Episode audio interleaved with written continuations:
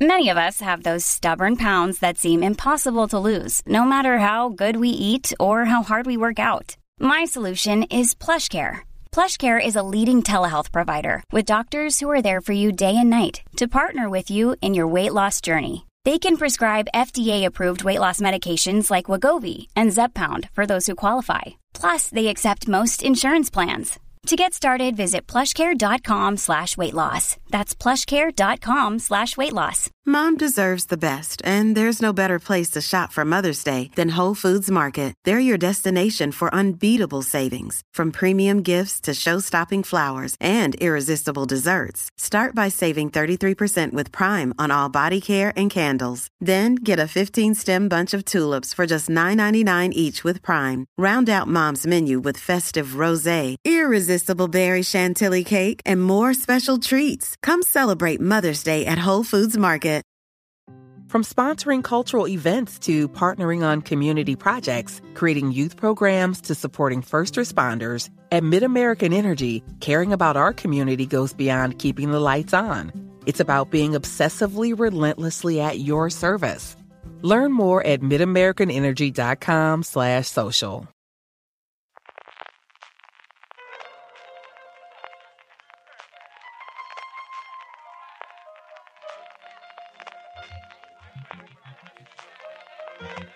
Estás escuchando Fuera de Series con CJ Navas. Desde los rescoldos de la Superliga en Europa, California, estás escuchando streaming de Fuera de Series, el programa que semana a semana te trae todas las noticias, comentarios y curiosidades del mundo de las series de televisión.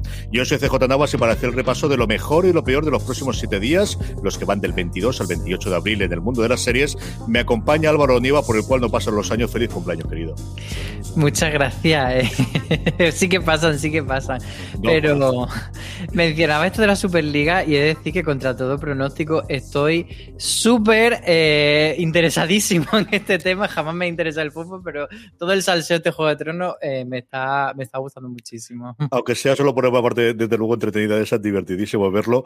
A mí me hace mucha gracia el ver la diferencia de comparación de aquí y los americanos. El cómo comenta, porque al final sigo mucho los americanos, de Athletic, por ejemplo, que tengo la suscripción para ver cómo, hacen mis pobres Red Sox, que no llevan mala temporada después del inicio fatal que teníamos. Y es muy curioso verlo con la óptica suya, porque ellos, sobre todo, son muy aficionados del fútbol inglés y tienen muy metido, muchos se metieron con el Leicester y es curioso, curioso. Pero sí, yo creo que ha trascendido más allá solamente de la parte futbolera y de, al final es el comentario y la risa de los últimos tres días. A ver lo que nos dura, ¿no, Álvaro? Sí, sí, eh, entonces de salseo que era como en plan. eh, o sea, yo veía lo de Florentino y decía, es que es Meñique, Meñique creyéndose más listo que nadie y. en fin. Sí, además se ha ligado todo a él. Y mira que aquí el Atlético parece que ya se ha, se ha separado y el Barcelona es el que no ha dicho absolutamente nada y está desde el principio con lo que hay. En fin, aquí hemos venido a hablar de lo nuestro que son de las series. Vamos a tener, como siempre, las noticias y las críticas de la semana, la agenda con todos los estrenos de los próximos días, nuestros temas de desarrollo, los Power Rankings, nuestras preguntas. Pero antes de esos, permitidme que dé las gracias a Cosmo, que patrocina streaming esta semana con Motherland. ¿Quién iba a pensar que la puerta de un colegio en un lugar tan competitivo? Algunas madres hacen lo que pueden para sobrevivir el día a día, mientras que otras consiguen ser mamás alfas y sacar los colores a la demás. Haciendo lo demuestra Motherland, la serie creada por Sharon Holgan, la creadora de Catastrophe, y Graham Linehan, de los informáticos, cargada de sarcasmo británico y con el sello de calidad de BBC. Julia, Liz y Kevin quieren salir vivos de esta guerra cotidiana, pero nunca dejarán de estar a la altura de Amanda, que es la que mamá que maneja el cotarro, o sí. Para todas las respuestas, el viernes 23 de abril llega el primer episodio a las diez y media de la noche a Cosmo. Nuestro agradecimiento a Cosmo y a Motherland por patrocinar streaming esta semana. Como os decía, el viernes 23 de abril a las diez y media su estreno. Vamos ya con las noticias, eh, Álvaro. Tenemos dualidad primero de Apple TV Plus. Lo primero que tenemos es el estreno de Ted Lasso. Por fin te hemos confirmado cuando llega su segunda temporada. Es que nos hemos puesto hoy futboleros, así que Apple ha dicho, vamos a aprovechar que se está hablando mucho de fútbol y como tú decías, los medios americanos de fútbol, de equipo británico, y vamos a lanzar a nuestro, a nuestro entrenador de fútbol, pues eso, eh, que veremos a ver si a partir del 23 de julio, que cuando se estrena esta segunda temporada, pues consigue el ascenso de su equipo que tanto anhela el prota de la serie.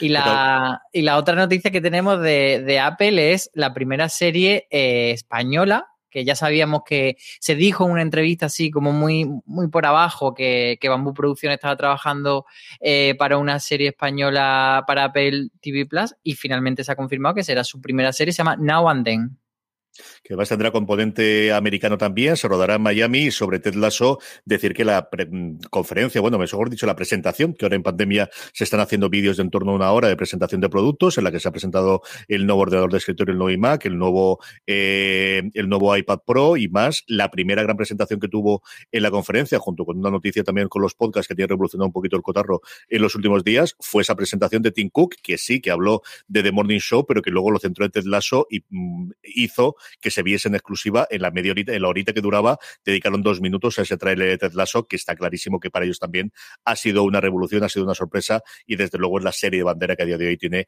Apple TV Plus. De eh, Apple pasamos a un poquito más cercano, a Movistar Plus, y es que tenemos dos noticias, una de arranque de rodaje y otra de una serie documental. Esta sí parece que es serie documental que me apetece mucho, mucho, mucho ver. Sí, de hecho, eh, esta serie documental empezó como un proyecto de serie de ficción.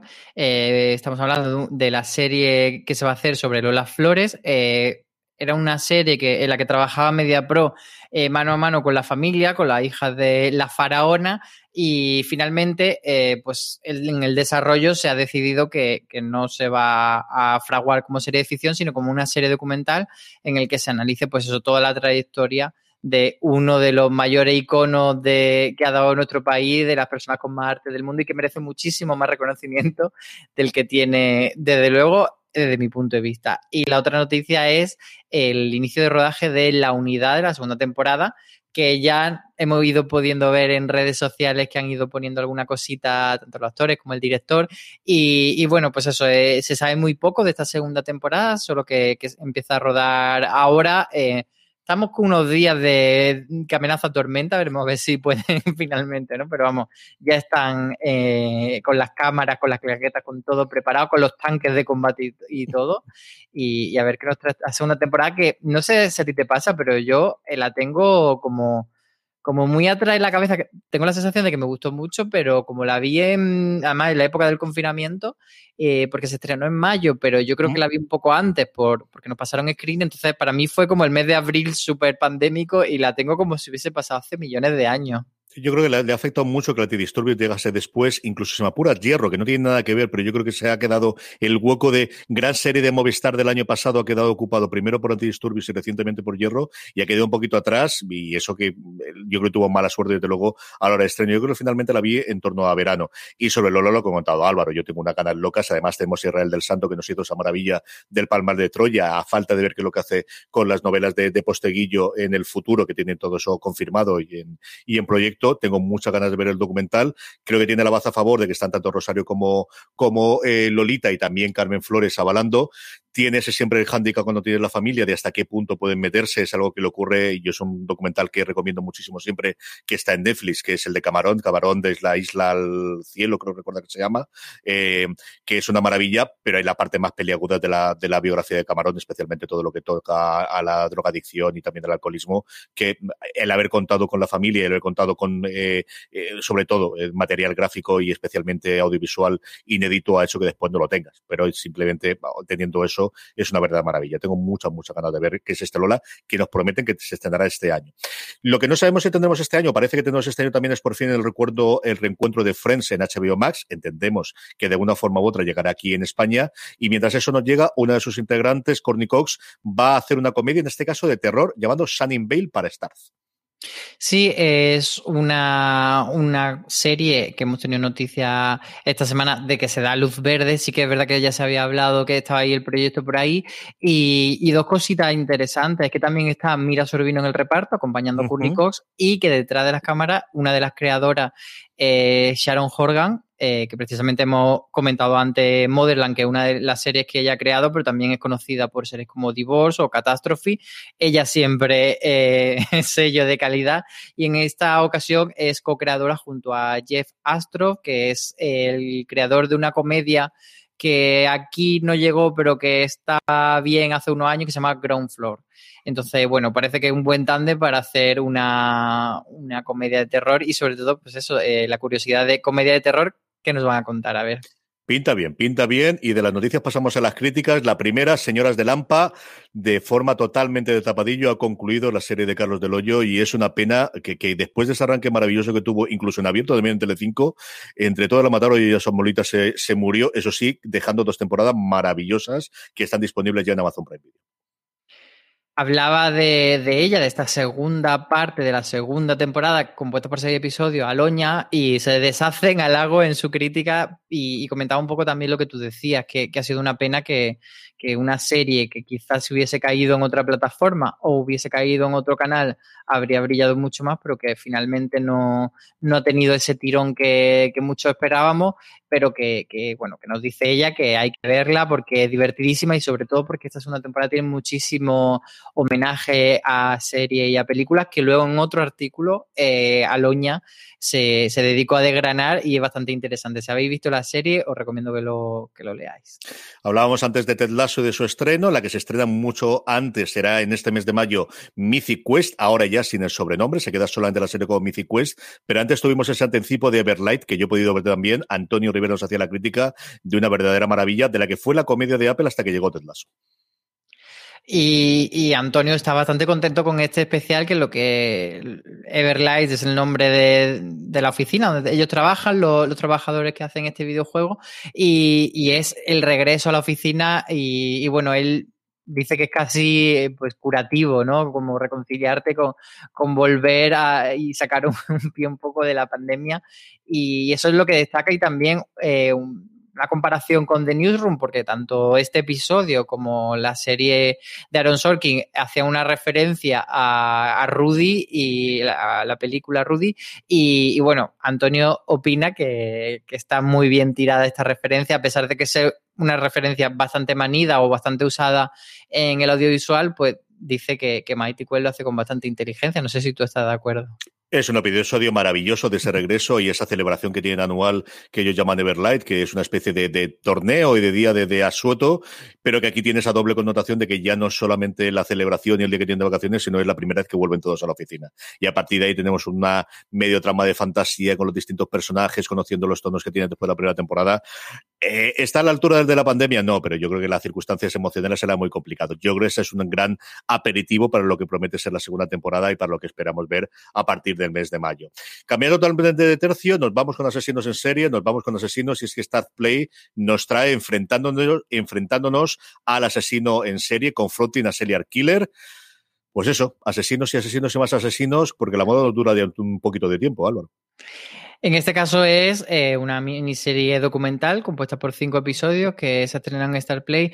Y, bueno, eh, Aloña, que es la que la ha visto, dice que es bastante interesante eh, porque trata de uno de los asesinos eh, Mm, más prolífico de Estados Unidos, que se llama Sam Little, y, es mucho, ella destaca que es mucho menos conocido que otra gente como, como Ted Bunny o como Jeffrey Dahmer, pero que al final él eh, mató a más mujeres que, que todo lo otro juntos y, no se reconoce tanto quizá por eso, por el tema de que eh, mataba a gente que, que luego no tenía la misma repercusión.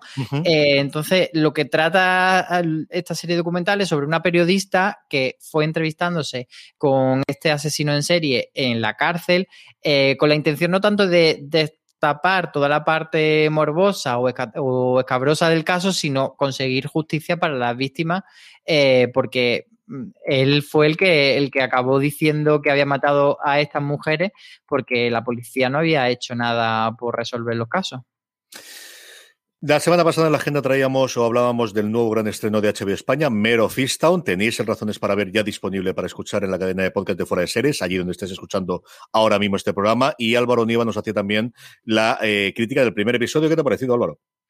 Pues me ha gustado mucho, la verdad, porque me ha sorprendido, porque tenía un hándicap muy grande esta serie que es esa premisa tan eh, genérica, que es eh, pueblo pequeño de un sitio remoto de Estados Unidos y todo el mundo con vida gris y de repente una mujer eh, policía mm, que tiene problemas familiares tiene que afrontar un caso criminal. O sea, es que podría ser cualquier serie pero consigue, la verdad que sea interesante, consigue que el personaje de Kate Winslet, que es que que Whitless, pero también el resto de secundarios están bastante bien. Bueno, pues eso, que, que sea un personaje protagonista que nos interese, es bastante sutil a la hora de ir creando eh, el universo, incluso la situación personal que tiene el personaje de Kate Weasley, que es Mayor, es la que da nombre a Mayor of Easttown. Easttown es el, el sitio y Mayor es ella. Pues Mayor tiene una situación personal que vive con unos niños, vive con su madre y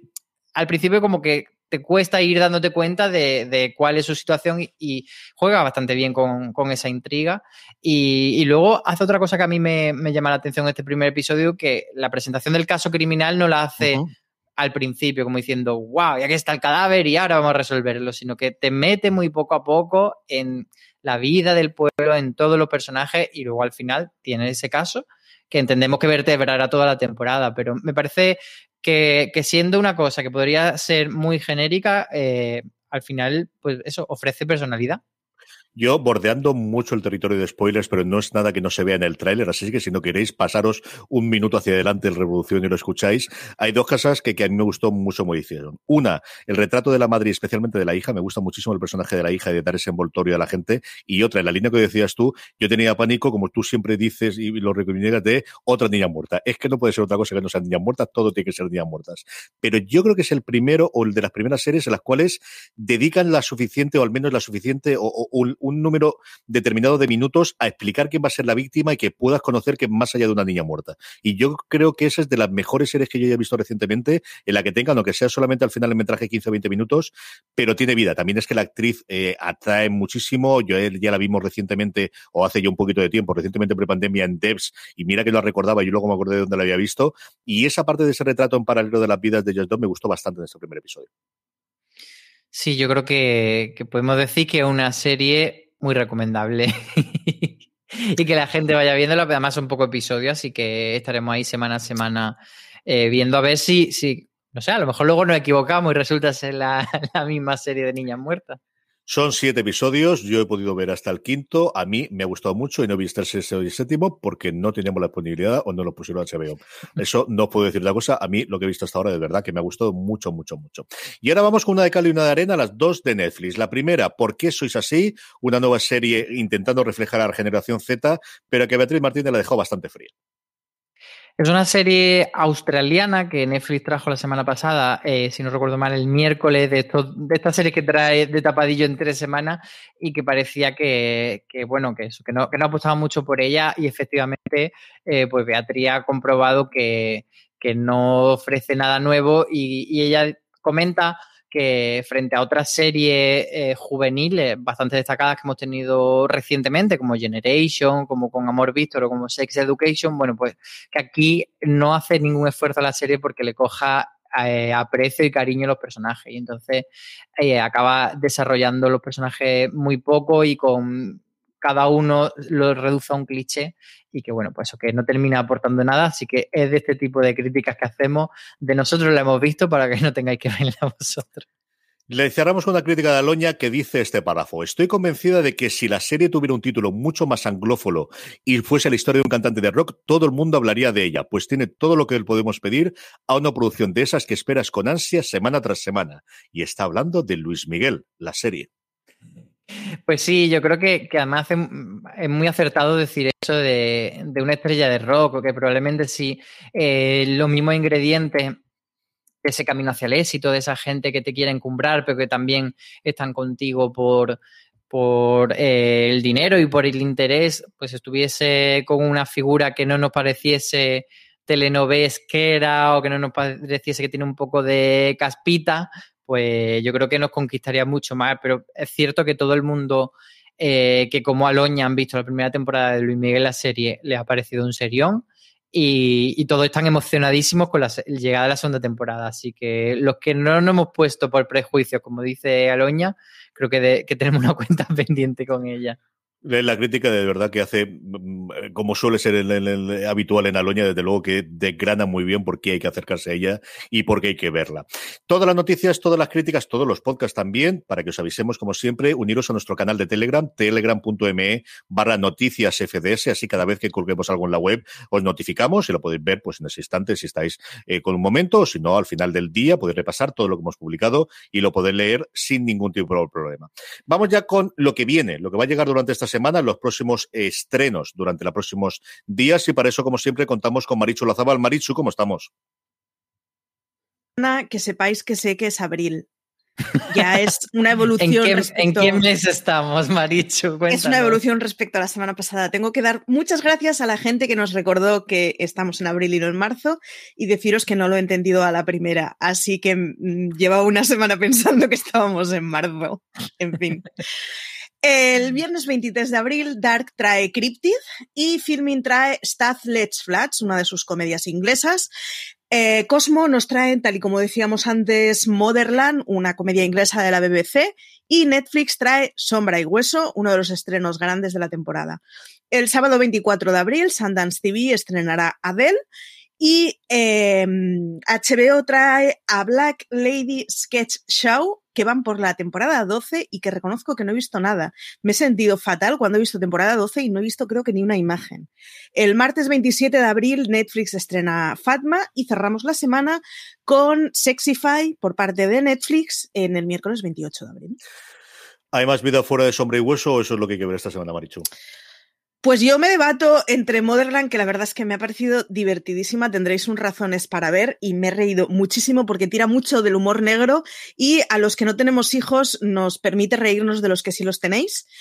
Y Sombra y Hueso. Si hace falta excusar, eso me parece muy bien. Como si necesitases excusa para eso. Y Sombra y Hueso, que ya me he zampado la mitad de, una, de un tirón porque nos han pasado de screeners y puedo decir que estoy muy satisfecha con lo que han hecho. Y hasta, hasta aquí mi momento fan. Ya sabremos mucho más desde luego de Sombra y Hueso. Un beso muy fuerte, Maricho. Hasta la Muchas gracias. Hasta la semana que viene. Álvaro, de todo lo que estrena, ¿qué nos apetece ver? Pues este Cryptid de Dark eh, se lo he encargado a Juan que, mm. que, lo vea y nos cuente si merece la pena, pero es verdad que me llama la atención, pero bueno, como lee el, el maestro del terror, voy a esperar a, ver cómo le encaja y yo creo que Sombra y Hueso también eh, le tengo muchas ganas de decir que eh, yo solo he podido ver el primer episodio, eh, ya se puede hablar, ya, se ha levantado el embargo. Eh, y, la verdad es que eh, me, empieza pareciendo una serie de fantasía, digamos, bastante genérica y con la que no entro mucho, pero tiene un cierre del primer episodio que te deja bastante con ganas. Así que, así que le voy a dar oportunidad porque sí que estaba yo reticente a Sombra y Hueso y, sí que me acabó gustando ese primer episodio y creo que, sobre todo puede ir creciendo mucho a medida que, vas conociendo a los personajes, más allá de, la protagonista, que sí que es fácil eh, cogerle el punto, pero todos los que hay alrededor, que son bastantes y, y tiene como eh, un encaje que en principio, como pasaba un poco con Juego de Tronos, que veía tanta gente y no sabía dónde estaba cada uno. Pero yo creo que eso, cuando se van asentando las piezas, yo creo que puede ser divertida y entretenida. Yo de Cryptid eh, tengo curiosidad por ver sobre todo el formato, porque son episodios cortos de veintitantos minutos cada uno de ellos, de 20 a 22 minutos, y como decía Álvaro, será Juan el que, el que tenga la crítica en la, en la web y le preguntaré antes qué le ha parecido, que seguramente lo veré a lo largo del día de hoy. Y de Modernland he podido ver ya el primer episodio y da lo que promete. es una serie tremendamente divertida, yo no sé si es para reírse de la gente que tiene hijos en general, pero vamos, creo que es una serie con ese puntito lo que espera, no lo que te promete desde luego, yo creo que sí que te lo da absoluta y totalmente. Vamos con nuestro tema de desarrollo y tenemos aquí dos cositas para comentar esta semana un poquito más eh, sosegadamente. La primera es los dineros del Señor de los Anillos. No tenemos tráiler, no tenemos teaser, casi no tenemos imágenes, pero se habla, ya se habló en su momento de lo que les costó los derechos a Amazon y se empieza a hablar del money, money, money, de lo que les cuesta y de las exenciones fiscales que están recabando en Nueva Zelanda para poder llevar adelante el rodaje de la que parece que será solamente la primera temporada. Sí, un pastizal porque, bueno, eh, hace un tiempo sí que se habló de, la posibilidad de que fuese a costar todo esto unos 500 millones de dólares, pero se hablaba de que ese dinero era para emplearlo en varias temporadas. Y ahora lo que se ha dicho es que 465 millones por una temporada, que es una auténtica burrada. Ha sido una cifra que ha dado el, ministro de Desarrollo Económico y Turismo de Nueva Zelanda en una conferencia y, bueno, era un dinero que tenía que comentar porque él, lo decía como que, era eh, fantástico que, la serie más grande jamás hecha se hiciese en Nueva Zelanda, pero mm, en cierto modo esto también ha traído polémica porque, claro, eh, esto de los incentivos fiscales eh, pues claro, es dinero que, o que sale del, del, dinero de la arca de todos o que deja de entrar, etcétera. Entonces, esas bonificaciones fiscales en, Nueva Zelanda y en un contexto pandémico, pues sí que están también levantando ciertas ampollas porque eh, dicen, claro, que, en un momento de crisis, pues eh, el señor Amazon no es precisamente una, una, persona que no tenga dinero para hacer una serie de, de esta calidad o, de, o la serie que quiera hacer. Entonces ahí hay un poco también de, controversia y, de hecho el Banco Central de Nueva Zelanda decía que había cierto riesgo fiscal porque em, es una serie que no tiene tope de presupuesto y, claro, pues no se sabe cuánto va a tener al final el gobierno que, que acabar soltando de dinero porque no está cerrado ese presupuesto. Esa es la parte que a mí me extrañaba de ahí, que no subiese el límite, porque es cierto que aquí cambia muchísimo de país en país. En Estados Unidos es una cosa que empezó en Luisiana y, luego se expandió en Georgia. Si veis, por ejemplo, casi todas las series de Marvel se han rodado en Georgia, aparece al final el símbolo del estado, que es esa eh, melocotón, y por eso aparece Peach State, que es que están subvencionados por la parte del fondo. Y como os digo, empezó después de, de Katrina. Fue un intento de vamos a ver de qué forma podemos revitalizar la economía y la forma que se le ocurrió a ellos era tener exenciones fiscales Luego la parte económica es un poquito más compleja, pero al final es, te gastas tanto dinero, justificas que te gastas tanto, tanto dinero y hay una, en algunos casos, una devolución de ese dinero y en otros casos la posibilidad de que una empresa se pueda deducir eso en el impuesto de sociedades, que al final lo que hace es eso, vendiendo eso a esa empresa o capturando o montando una empresa en ese lugar. Tan importante ha sido en Estados Unidos que Los Ángeles, que tradicionalmente decían, es que somos Los Ángeles, ¿qué coño vamos a hacer nosotros de poder hacerlo? Tiene exenciones fiscales de hace unos tiempos y de hecho hay varios rodajes de series que más allá de que por las estrellas ya viven en Los Ángeles, sino que se quieren ir a rodar a otro sitio, se han llevado para allá. Exactamente igual con Canadá, ¿no? Muchas de las razones por las que se van a Toronto y a Vancouver, además de evidentemente porque es más barato y por las circunstancias que tengan y porque existen los sets, es porque tienen esas exenciones. Y aquí en España también lo tenemos en pequeña medida. Nosotros tenemos aquí una ley general en la que tienes unas exenciones. Aquí sí que está capada, hay un límite máximo que puedas tener eh, de exención y, y, un mínimo, si solamente a partir de una determinada inversión puedes tener. Y luego con excepciones forales. Navarra funciona hasta el 40%, los territorios de extramar, no recuerdo ahora el nombre que tiene la Unión Europea, pero fundamentalmente Canarias, es que mejor ha aprovechado en los últimos tiempos, está por encima de ese 25 general que hay, que es un 40%, y recientemente lo estaban intentando en el País Vasco las ciudades, en vez de ser, o, en algunos casos las provincias de las ciudades, tenerlo tanto Bilbao como Vitoria. Y eso es en lo que estamos. Yo creo que es un debate que surja varias veces. Nueva Zelanda no los sitios que inicialmente tuvieron peor la pandemia, o al menos fue los, los que tuvieron más control, pero sí es cierto que al final cuando se habla de dinero público, y es que aquí, claro, si estamos hablando de lo que normalmente suele ser de exenciones y de rebate, que suele ser, pues échale de un 20 o un 40%, estamos hablando de un par de centenares de millones de euros o de millones de dólares mm, sin ningún género, sin ningún tipo de problema. Sí, al final es una forma de atraer trabajo, una forma de, atraer, em, pues eso, eh, riqueza, pero hay que ponderar hasta qué punto también eh, estás eh, favoreciendo a empresas que, pueden tener los recursos económicos. Entonces ahí siempre está como eh, buscar ese equilibrio, pero como tú decías, es algo que, se hace, por ejemplo, en el estado de Georgia, además de todo Marvel, que también lo han hecho con las pelis, además de con la serie eh, de Walking Dead, eh, se graba ahí en el estado de Georgia y de hecho tienen como una cosa de, de, de dónde tienen que grabar y el radio de lo lejos que se pueden Em, alejar. Y de hecho, cuando rodaron, por ejemplo, toda la trama de Oceanside, que tenían que ir a la playa, tenían como que pedir un permiso específico a, pues, con quien tienen ese contrato para decir, vale, es que necesitamos irnos de, Georgia porque necesitamos una playa, entonces nos tenéis que dar permiso, vale, te lo damos. Y, sí que al final todo eso, eh, yo creo que, que, en España lo vamos viendo también mucho con, con, salir de Madrid y, con que haya eh, otro sitio, Canarias, por ejemplo, Canarias lo está haciendo muchísimo y además con todo lo de la pandemia se potencia mucho eso de decir, bueno, aquí estamos como más cerrados, más eh, protegidos y, bueno, estamos viendo también cómo se va eh, los rodajes a Galicia y cosas que hace unos años eran impensables además.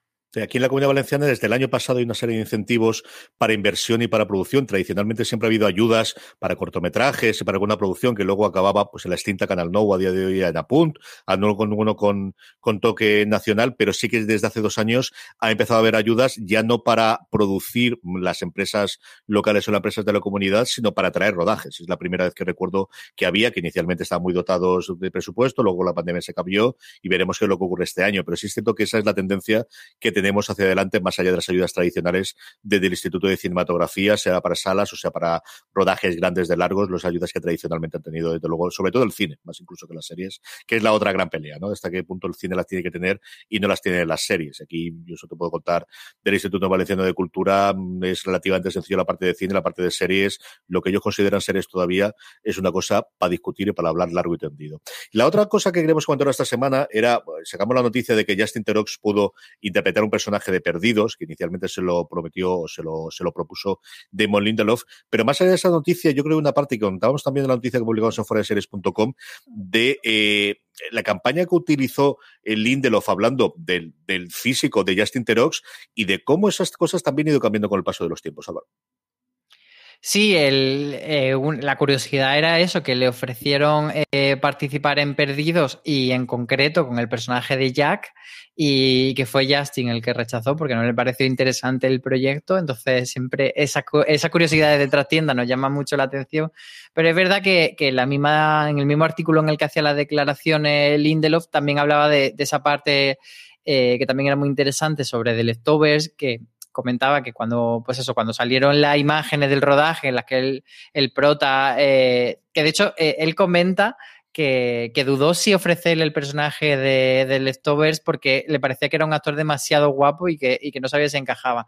Y luego cuando salieron esas imágenes tan famosas en las que él corría en chandal, parece que sin ropa interior, y que marcaba mucho, pues eh, eso se convirtió eh, en una broma eh, online y lejos de, pararlo, lo que hicieron fue alimentarlo y que en ese momento tuvieron un poco esa, esa mentalidad de, de, bueno, como siempre se, se cosifica y se sexualiza a las mujeres, pues vamos a hacerlo con el hombre porque darle la vuelta a la tortilla y en realidad pues lo que hicieron fue eh, una cosa que siempre perjudicaba a las mujeres, aplicarla a un hombre y vieron que, que, tampoco era positivo. Y de hecho, en la serie incluso metieron alguna broma, pero por lo visto eh, Justin Xerox no estaba demasiado contento, lo, lo, aguantó estoicamente. Otra cosa hubiese sido que él le encantase y le hiciese gracia. Y entonces, pues no hay nada que objetar. Pero parece que él sí que estaba ciertamente un poco molesto y estuvo aguantando el chaparrón. Y entonces lo que dice ahora Damon Lindelof es que, bueno, pues ahora que, que, lo puede pensar con perspectiva se da cuenta de que cometió el error de, de que no tenía que cambiar la cosificación de sitio, sino, sino eh, utilizar el talento de esta persona como actor y no tanto como, como guapera sin más y no reducirlo solamente a eso. Sí, eh, directamente no hacerlo y ya está, y está perfectamente después. Así que nada, me equivocaré, no lo volveré a repetir. A Justin Teros de lo tendremos, por cierto, dentro de nada en la Costa de los Mosquitos de Apple TV Plus, que hablaremos de ella dentro de unas fechas cuando se estrene. Nos faltan nuestros Power Rankings, las series más vistas de la semana, nos faltan como siempre las preguntas de los oyentes, pero antes una pequeña pausa. From sponsoring cultural events to partnering on community projects, creating youth programs to supporting first responders, at MidAmerican Energy, caring about our community goes beyond keeping the lights on. It's about being obsessively relentlessly at your service. Learn more at midamericanenergy.com slash social. Estamos ya de la vuelta y es el momento de repasar nuestros Power Rankings, las series más vistas por la audiencia de Fuera de Series durante la semana pasada, una encuesta que hacemos semanalmente en fuera de series.com, en la que os invitamos a que nos pongáis las tres series de las que habéis visto la semana anterior que más os han gustado. Como siempre os digo, para que no se os pase, uniros a nuestro grupo de Telegram, Telegram ME barra eh, Fuera de Series, y ahí, además de poder hablar diariamente con más de 1.500 personas que forman el grupo, cuando colgamos la encuesta os avisamos y nada, 10-15 segundos nos ponéis esa tres series. Y antes de ello, Álvaro, comentar que la semana pasada nos sorprendíamos los dos que Superman y Lois no lo estaban metiendo la gente y es que Superman y Lois está de parón y no vuelve hasta dentro de un poquito de tiempo. Sí, además nos lo comentaron nuestro, nuestro oyente y además he de agradecer que nos lo comentan con mucho amor y mucho cariño. No son los típicos comentarios de ah, habéis equivocado, sino que nos lo dicen amablemente y, y, está bien porque las cosas que se nos pasan a nosotros, ellos están ahí para recordárnoslo. Pues efectivamente se han emitido cinco episodios de Superman y Lois y el sexto pues por temas de pandemia y tal, eh, ha tenido que, demorarse, va a haber un parón y será el 18 de mayo en Estados Unidos cuando vuelva y como siempre, eh, pues HBO España lo tendrá el día siguiente. Vamos con el Power Rankings. La primera entrada en el puesto número 10, la primera de las cuatro nuevas entradas que tenemos esta semana. Hablábamos de ella antes. Luis Miguel, la serie, segunda temporada para Netflix y ocupa el puesto número 10 de nuestro Power Rankings. Luis Miguel, la serie. Y no dudo de, de, que subirá. En el 9 tenemos otra entrada, en este caso una serie de AMC España, que a mí me ha sorprendido que entre, porque una serie, ¿Mm? en principio, con un carácter un poco más minoritario.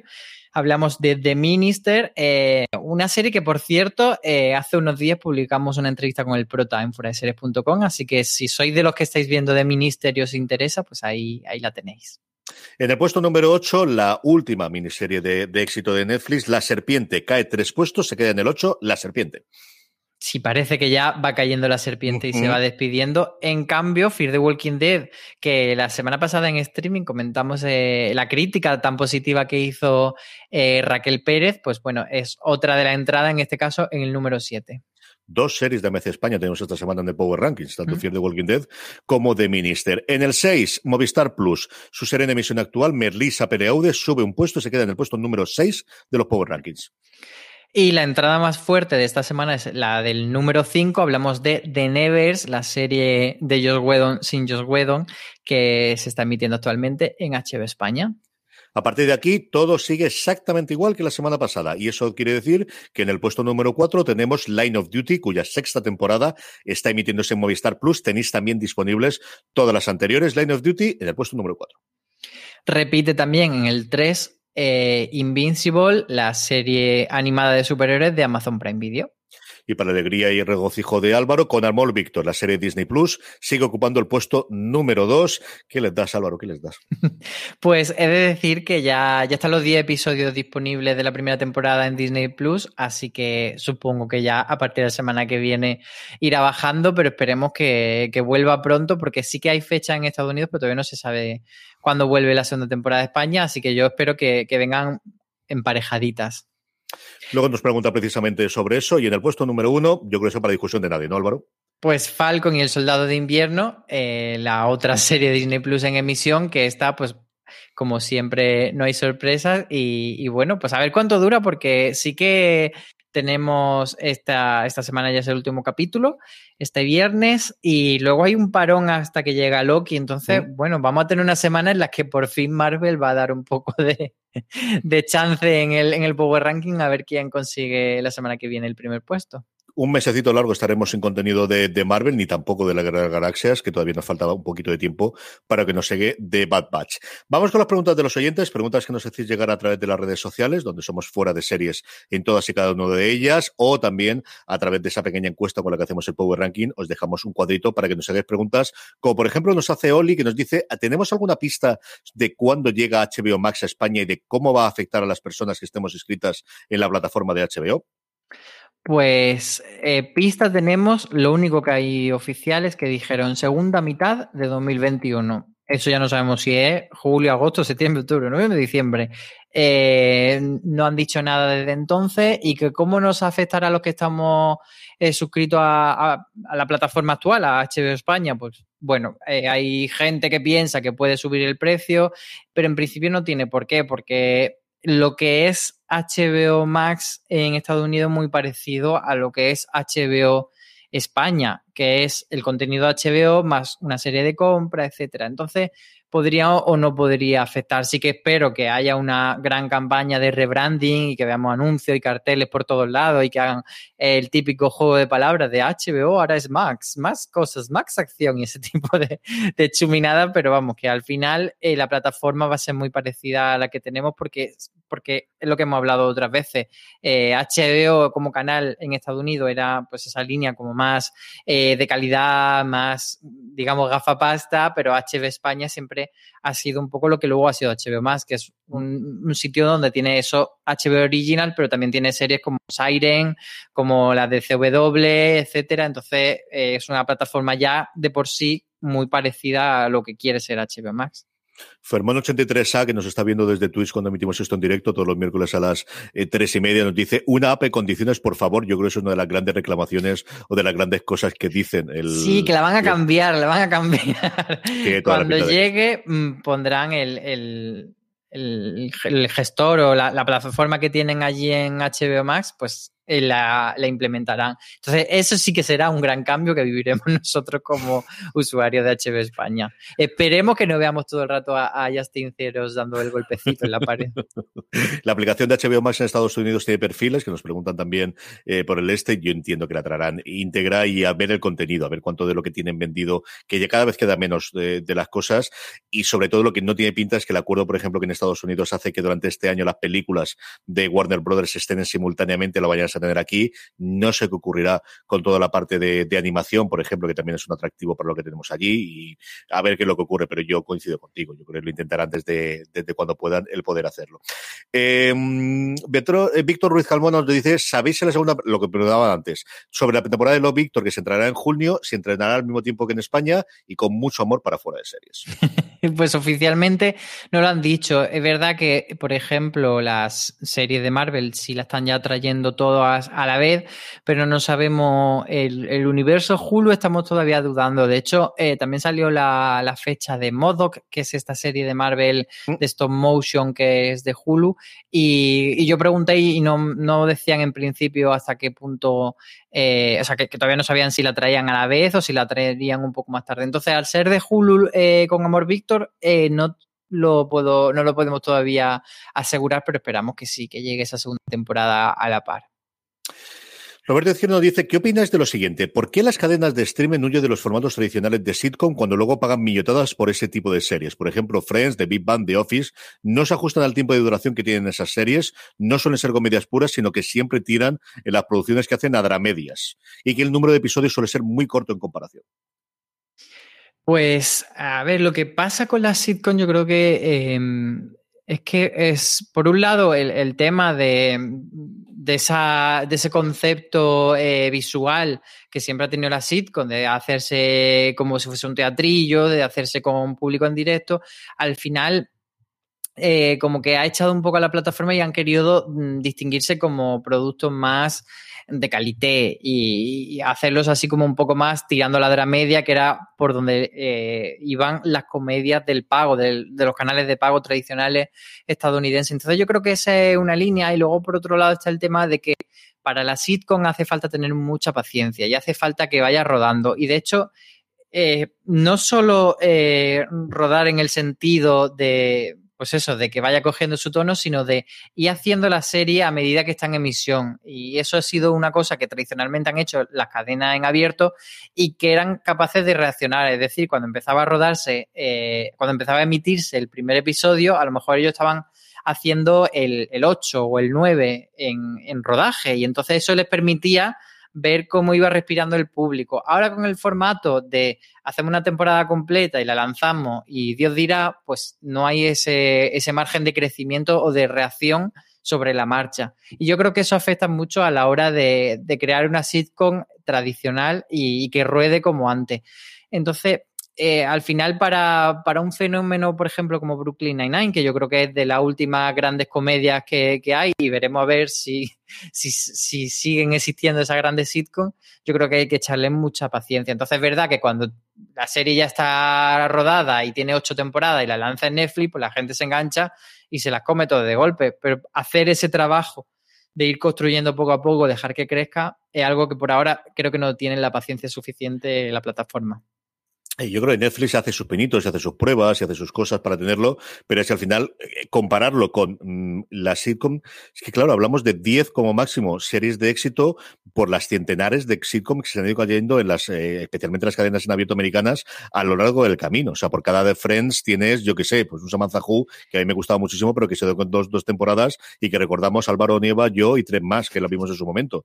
O sea, hay cosas por llamar, y esta aún nos acordamos. O sea, hay cosas peores y cosas muy, eh, mucho más equivocadas. Yo creo que es un producto que, que escasa al, al, formato que tradicionalmente tenían las cadenas en abierto y que siguen teniendo las cadenas en abierto y que siguen pudiendo hacerlo. Y creo que es muy complicado, como decía Álvaro, tener ese engranaje que a día de hoy tienes de aseguramos, emitimos todos los episodios o no, pero los tenemos todos previamente para poder emitirlos. Tenemos este tipo, buscamos tener otros actores que no pueden tener un compromiso de siete años, como ocurría previamente en los acuerdos cuando tenías una de las, de las series de cadena de abierto en que vas a hacer 22 episodios por temporada. Esos los actores es complicado tenerlo, sobre todo el tipo de actores que quiere esta gente para poder hacer el engancho eh, publicitario. Y esa parte es complicada. Yo creo que de vez en cuando tendremos alguna o podemos tener alguna serie que pueda funcionar en cadenas en abierto Netflix de alguna forma, y odio mentar la bicha porque luego Álvaro se puede tristón con hacerlo con día a día, más o menos lo empezó a conseguir y yo creo que empezó a tener al menos si no una audiencia masiva, sino una audiencia de nicho que era muy vocal y que funcionaba, pero creo que es un producto que estaba diseñado o que funcionaba muy bien para la gente que lo emitía y que lo sigue emitiendo, que no,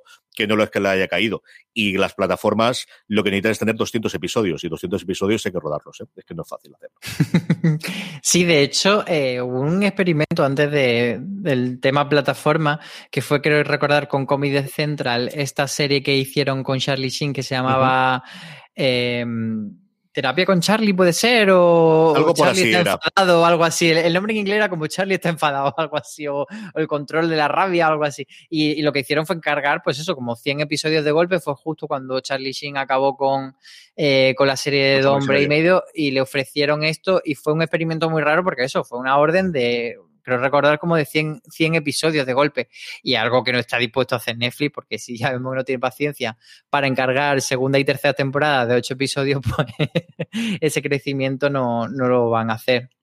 Gestión de la ira era Anger Management en inglés, terapia con Charlie, se llamó aquí terapia en España la serie de, de, Charlie. Sí, está. Recuerdo yo el acuerdo que era, eh, porque entonces eso estaba en Estados Unidos, fue en, en FX y era el, hicieron 10 episodios, el acuerdo inicial eran 10 episodios y si le graba tener un determinado rating, automáticamente lo confirmaban por 90 episodios más, para intentar después esa venta posterior, esa venta en sindicación. Y ese último experimento que yo recuerdo luego de, de, de, intentar hacer a las bravas una comedia esta, fuera de comedias de animación. O sea, yo creo que ahí la otra, claro, ejemplo recientemente fue Ricky Morty, de renovar de repente al infinito. O sea, ya seguir haciendo mientras apetezca hacer, prácticamente eso es lo que le dijeron desde, desde la cadena para que hiciesen con, con, eh, con Ricky Morty recientemente. Adrián Duarte nos trae, como siempre, nuestro juego de las series y nos dice: tienes que fusionar dos servicios de streaming y los demás quedarán eliminados. ¿Cuáles escoges? HBO España y Disney Plus, lo tengo clarísimo. Lo siento, Netflix, pero acabas de morir. Yo HBO lo tenía clarísimo, clarísimo, y ahí ya no sé tirarme más pureta y irme, porque últimamente veo, veo prácticamente todo lo de Apple, o tirarme a Netflix de que al final tendré contenido o lo que será, pero HBO es la que tendría clarísimo. Yo creo que tiraría por HBO y posiblemente Netflix, no sé, sobre todo por alguna cosa que tenga. ¿Te quedas sin superhéroes? Eh, hemos estado tanto tiempo sin superhéroes. Yo tuve esa generación es verdad, es y lo tuve. Aquí Fermón nos dice que te quedas sin élite, Álvaro. No sé qué es peor, ¿eh? Uy, la verdad, me ha chocado esto, vale, pues. Pues me, me, me, retracto, me quedo con Netflix y pues, pues lo siento, Disney Plus has muerto. y la última pregunta, Lalo Burguet nos dice, con todas las plataformas nuevas y viejas de streaming, decidiendo sobre lo mismo, ¿cómo escoger las que tengan el mejor contenido? No se pueden pagar todas. Un abrazo. Pues esto lo hemos comentado muchas veces. Yo creo que la clave es eh, con las pequeñitas ir yendo y viniendo. De repente cogerte un mes Star Play y decir, pues venga, voy a fundirme Star Play y me voy a ver, eh, porque al final tiene bastante serie buena Star Play, pero no son tantas, tantas. Pues a lo mejor eso como para estar suscrito eh, todos los meses. Entonces yo creo que te coge Star Play un par de meses, fundes, eh, cancela suscripción, te coge Apple o te coge eh, A3 Player Premium, por ejemplo, o te coge HBO también. Yo creo que, que eso es la forma de, ahorrar dinero y no solo eso, sino que no tenemos tiempo para tenerlas todas abiertas a la vez. Y, al final una pena es decir, pues tengo ocho plataformas y solo he abierto dos este mes de marzo. Yo creo que esa es la parte sobre todo de que fastidiano de, estoy pagando esto no lo estoy utilizando o no lo tengo. Yo mi solución es contratarlas todas. Y yo como no salgo y no tengo vida social y ahorro de otros lados y al final no me quito estas cosas, pero sí que es complicado. Y ellos lo saben, ¿eh? hay varios estudios de, las caídas que hay y aquí no es que se dé bajo un 1%, un 2% como yo podía verificar, es que tiene unos vaivenes, algunos de los estudios que había casi siempre en Estados Unidos de la gente que se dio de baja de HBO después del último episodio de Juego de Tronos o que ha ido cambiando con ese estrenado, que se ha dado de alta en, Disney conforme se han llegado las series de Marvel, los vaivenes son del 20 o del 30%, ¿eh? que no es ninguna tontería para un servicio de suscripción en el que normalmente esto no tira para atrás. Tenemos dos comentarios para cerrar. Una, que es en forma de pregunta que nos hace a través de Twitch Proyecciones Esquizoides, que nos dice, ¿habrá serie de la Superliga en alguna plataforma? ¿Sería drama, comedia, true crime? ¿Qué sería esto? Hombre, no, no va a haberla, pero vamos, están ya preparándola. Yo creo que hablar como varios equipos de personas preparándola ahora mismo y por supuesto yo creo que eh, una tipo serie documental, True Crime, vamos a tener seguro y, yo creo que bastante pronto. O sea, es que alguien tiene que estar ya buscando contactos, tirando de agenda para hacer entrevistas y, y para hacerlo y luego ya serie de ficción puede ser Hombre, yo creo que, que pega un juego de trono, más que serie, miniserie, porque esto a lo mejor es que es cortito, pero, pero sus cuatro o cinco capítulos sí que te puede dar. Luego enganchas con el, con el, campeonato del mundo en Qatar y estas cosas y te puede dar ahí la vida. Es decir, es que estos son los malos, pero es que los buenos que sea la UEFA o la FIFA a mí es una cosa que me saca de quicio. En fin, yo creo que sí. Y al final ahí, yo medio broma, medio en serio, leí algún tuit por ahí en medio de que sería ideal para una, una temporada de la serie documental de, fútbol de Amazon que se llama Todo o Nada, se llama All of Nothing, y la verdad es que vendría como anillo al dedo de, de lo que está ocurriendo y veremos lo que hay. La última, eh, Marichu nos decía Culebrón bien dado y sobre todo Juan Galonce que nos estaba viendo por por Facebook, nos decía felicidades para Álvaro desde Alicante, menos mal que puntualiza Juan Calonce, que está desde Alicante, que además estaba con Luis Aceituno eh, acabando de comer un arroz como Dios manda y menos mal que nos mandado las fotos que todavía no estoy de comer.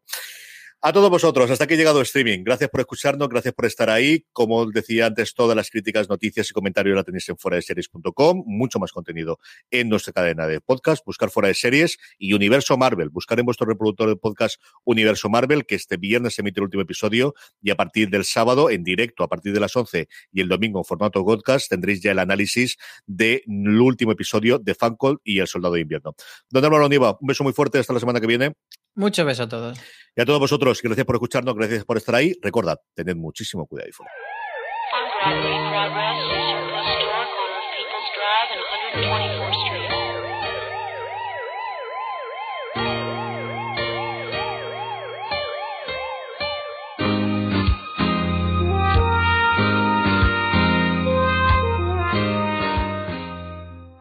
As fall fills up with activities and obligations, even a small time saver can feel like a big help. Grammarly is an all in one writing tool that makes clear, concise communication easier than ever, so you can finish your work earlier and head off to family dinners, social events, and fall weddings. Grammarly is free to download and works where you do, so every project gets finished quicker. Make sure your writing is free of mistakes with Grammarly's free comprehensive writing suggestions and get an instant take on how your message comes across with the free tone detector. Let Grammarly Premium's sentence clarity rewrites help you find the perfect words on the first try. You'll be confident writing client emails, deadline driven reports, and presentations without staying late at the office. Get more time back in your day by writing with Grammarly. Go to grammarly.com slash podcasts to sign up for a free account. Then get 20% off when you're ready to upgrade to Grammarly Premium. That's grammarly.com slash podcasts. If you take CBD and want to learn how to get the best results, listen up. Next Evo Naturals has developed new CBD technology that your body absorbs four times better than regular CBD oils. Most CBD oils only achieve between 2 and 10% absorption, so at least 90% of what you think you're getting is wasted. Next Evo is different. Their products are scientifically formulated to deliver more CBD in a way your body can use. It is the only brand clinically proven to deliver 30 times faster absorption in the first 30 minutes. CBD can't work unless it gets absorbed. Now it can with Next Evo Naturals. Available in easy to use capsules, gummies, and a unique dissolvable powder. Get smarter CBD from Next Evo Naturals. Go to nextevo.com and get a trial size of premium pure CBD gummies for free by adding them to any order of $40 or more and using code GUMMY15. That's N E X T evo.com promo code GUMMY15.